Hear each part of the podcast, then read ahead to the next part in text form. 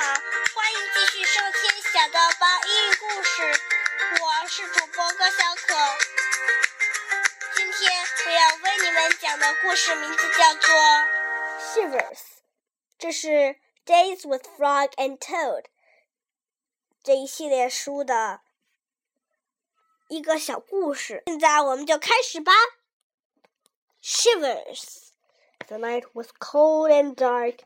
Listen to the wind howling in the trees, said Frog.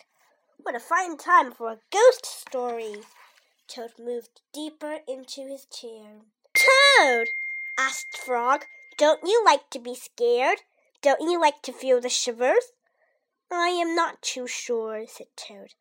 Frog made a fresh pot of tea. He sat down and began a story. When I was small, said Frog. My mother and father and I went out for a picnic. On the way home, we lost our way. My mother was worried. We must get home, she said. We do not want to meet the old dark frog. What is that? I asked.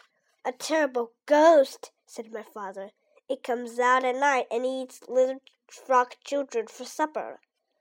Toad sipped his tea. Frog, he asked, are you making this up? Maybe yes and maybe no, said Frog. My mother and father went to search for a pass, said Frog. They told me to wait until they came back. I sat under a tree and waited. The woods became dark. I was afraid. Then I saw two huge eyes. It was old Dark Frog. It was standing near me. Frog, asked Toad, did this really happen? Maybe it did and maybe it didn't, said Frog. Frog went on with the story. The dark frog pulled a jump rope out of his pocket. I am not hungry now, said the dark frog. I've eaten too many tasty frog children. But after I jump rope one hundred times, I will be hungry again, and then I will eat you. The dark frog tied one end of the rope to a tree.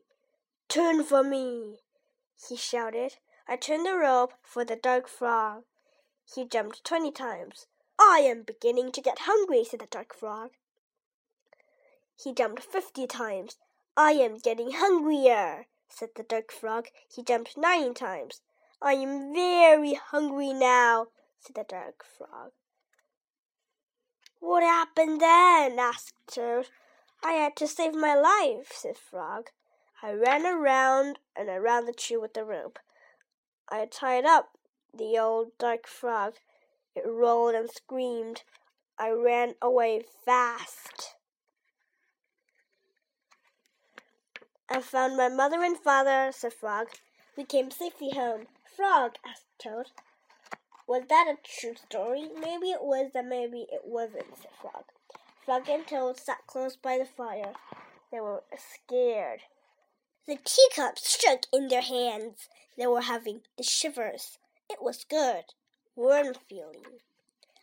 好了，今天的故事就到这里。如果你们喜欢我的故事的话，请下次继 续收听吧。再见喽！